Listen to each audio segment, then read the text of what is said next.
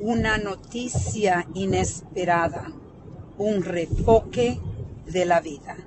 Esa es la reflexión del día.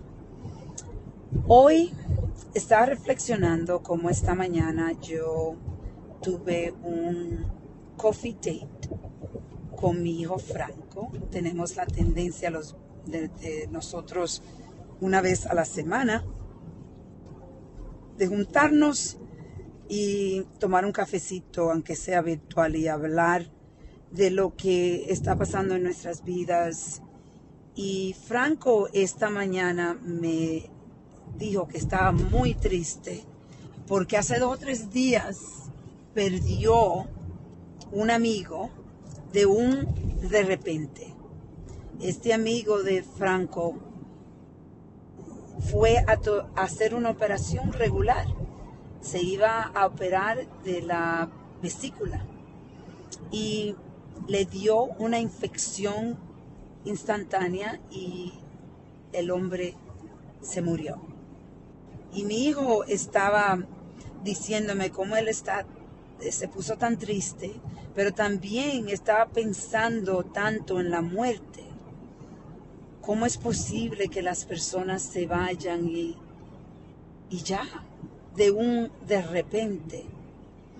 Y yo estaba diciéndole a, a mi hijo Franco que yo uso la muerte como una forma de reenfocar mi vida muchas veces. Cuando yo me siento un poco perdida, un poco con tristeza, eh, un poco eh, llena de demasiadas cosas donde estoy sintiéndome completamente agotada, entonces yo pienso en que algún día no estaré aquí más, pero a la misma vez entiendo que estoy pasando por aquí, que pronto sin darme cuenta, y pronto puede ser dentro de 30 años, si Dios quiere, pero 30 años se van como si nada si tú te pones a pensar. Por eso es que es tan, tan maravilloso poder crear un sistema, una herramienta de usar la vida como tu herramienta para tu reenfocarte de nuevo en tu vida, de dejar que las cosas no dejen de, no empiecen a tomar tu energía porque la siente que ya es demasiado, que no, que no puedes más con todo lo que está pasando y pensar que en realidad esto también va a pasar y que algún día no tendremos los problemas con que lidiar porque no vamos a existir.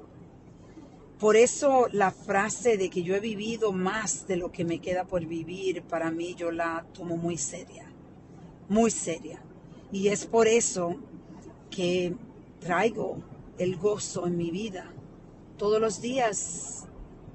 Esto es algo que para mí la muerte me ayuda a reenfocar mi vida. ¿Piensas en la muerte o pensamos que como que vamos a vivir para siempre. Lamentablemente esa no es la realidad. So reflexionas cómo estás viviendo hoy tu vida. Vamos a reflexionar y a reconectar